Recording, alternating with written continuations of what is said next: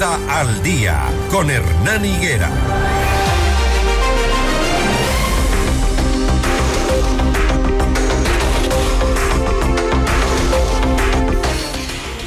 El jefe de operaciones de la policía del Distrito Metropolitano de Quito, Cristian Panchi, nos acompaña a esta hora. Los saludamos. Buenos días, coronel. Más de 100 armas de fuego y municiones se han decomisado la madrugada de ayer en una vivienda ubicada en la parroquia Cumbayán, en el nororiente de Quito, entre otras cosas.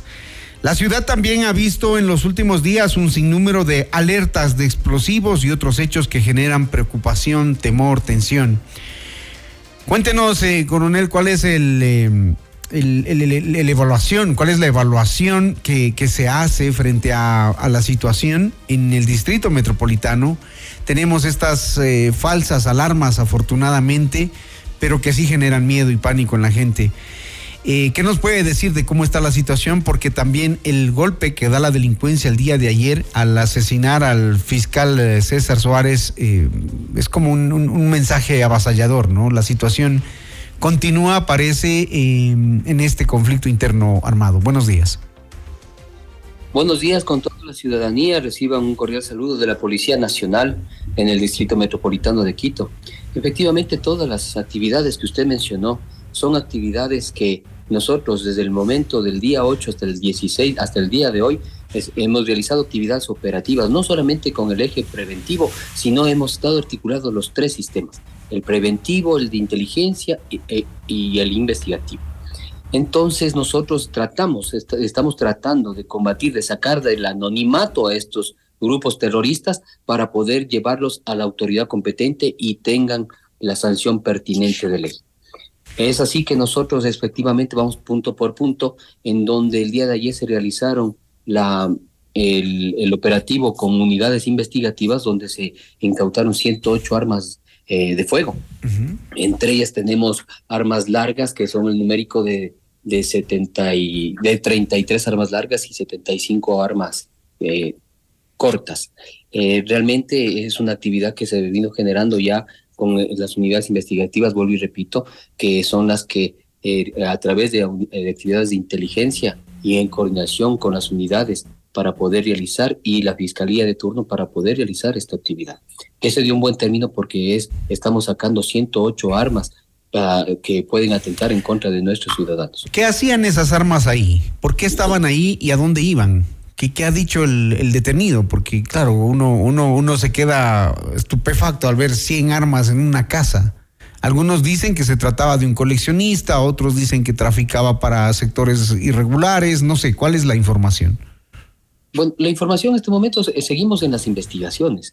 Eh, realmente eh, da muchas pautas para pensarlo, como usted dice, puede ser que sean alquiladas, puede ser para cacería, pero son 108 armas que se encuentra en un domicilio. Entonces, si podemos decir, bueno, unas dos, tres, cinco armas, pero 108 armas no es normal. Eso era parte de una investigación. Eso nos da cuenta de que, o sea, transitar con armas o tener armas es como muy fácil, ¿no? Eh, no es fácil tener un arma, tienen que sacar diferentes exámenes. Esas son unas armas ilegales porque no vamos a poder justificar si es que tienen los permisos de, las 108 armas que se encontraron en el domicilio en el sector del Valle del Tumbaco. Entonces, realmente, para proceder a, tener un arma de fuego se necesita varias, varios procesos y cumplir protocolos para poder tener una, una autorización para tener un arma de fuego.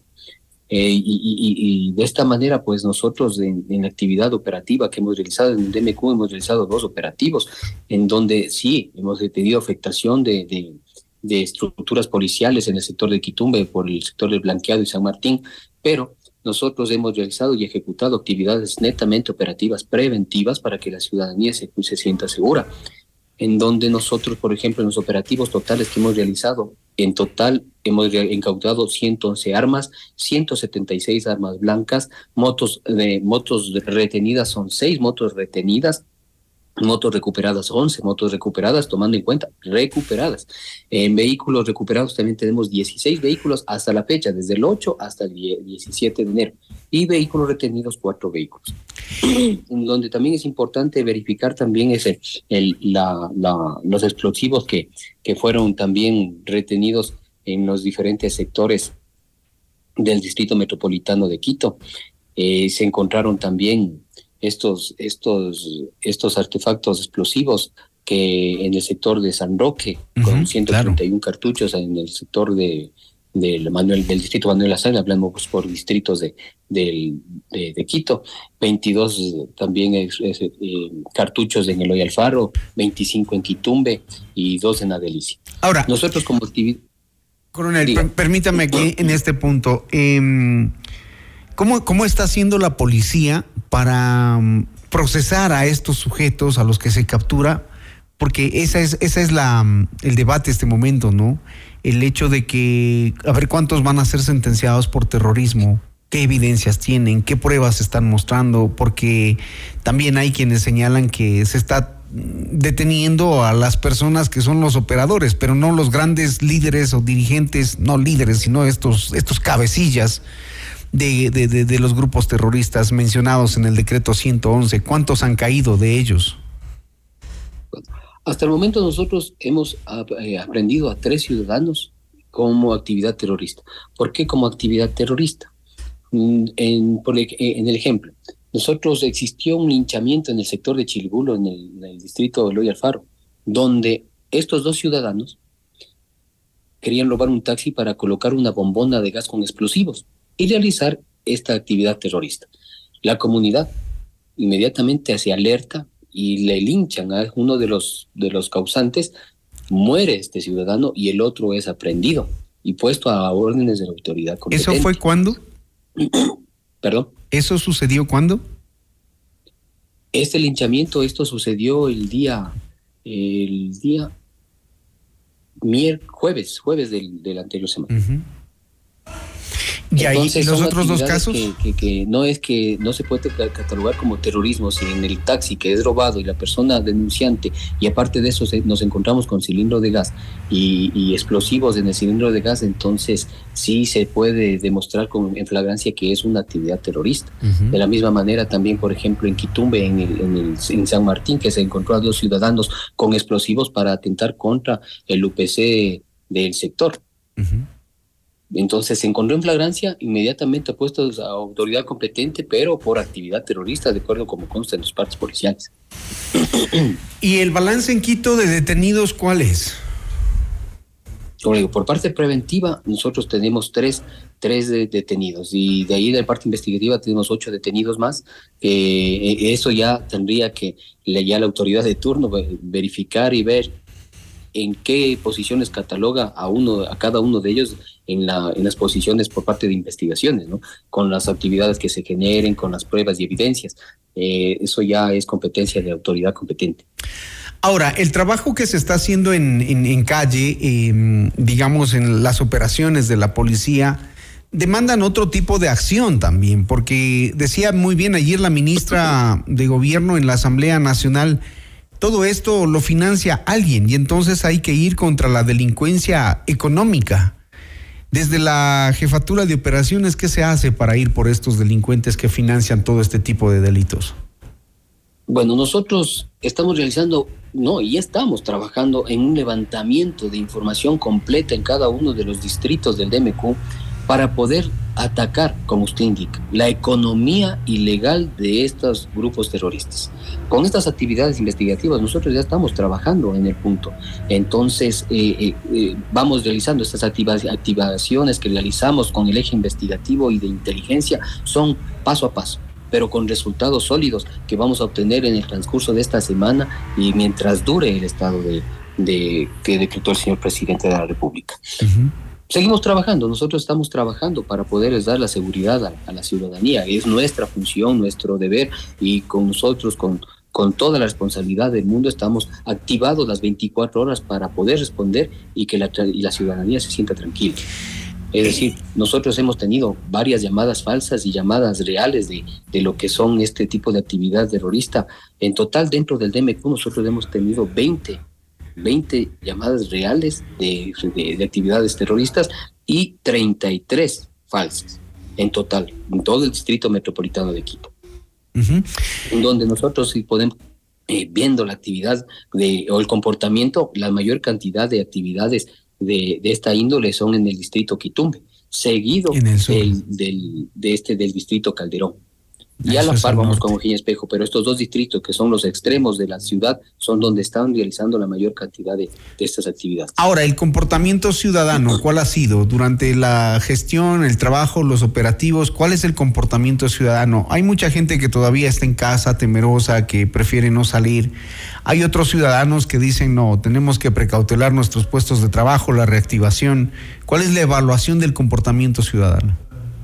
Nosotros con Policía Comunitaria estamos, seguimos trabajando en la ciudadanía, puerta a puerta, local comercial, tratando de darles el respaldo necesario.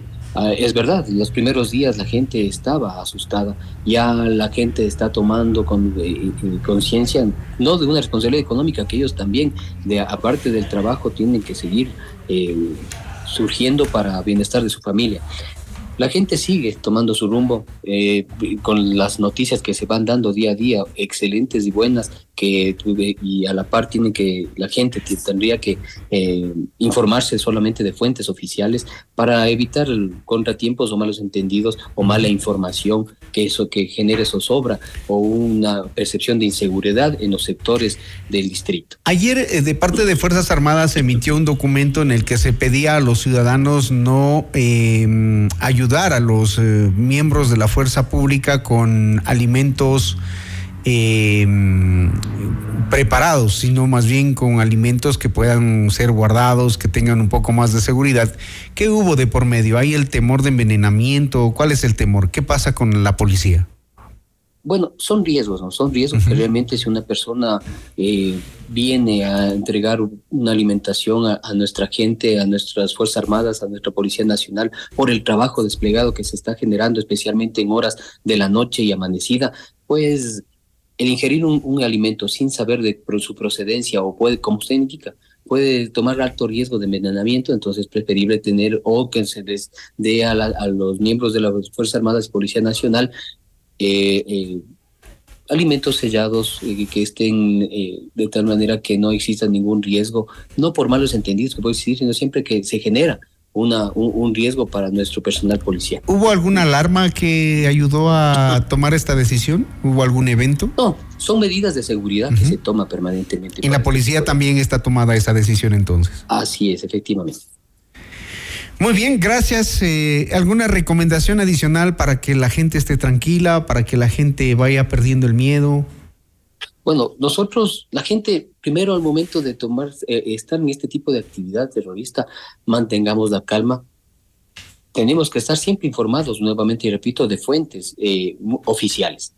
Eh, al momento de ingresar a un centro comercial, los guardias de seguridad tendrían que generar o verificar vehículos sospechosos y si lo encontraran en el lugar o en cualquier otro espacio de territorio del, del distrito metropolitano de Quito, nos topamos con un artefacto posiblemente explosivo, la recomendación principal es no tocar, no mover, no abrir. Tampoco permitir que nadie lo haga. Hasta que llegue el personal especializado, inmediatamente nosotros tienen que reportar al 911 para que Policía Nacional acuda inmediatamente y trate de realizar estas expresiones controladas. Muy bien, gracias, eh, Coronel Panchi, por toda la información y la evaluación que se hace sobre las operaciones de la Policía Nacional en el Distrito Metropolitano mm, de Quito. Está la información completa para ustedes, amables oyentes. Agradecemos al oficial de la policía y estaremos en contacto permanente para ir eh, haciendo el seguimiento periodístico de las operaciones. Gracias. Gracias a ustedes, un buen día.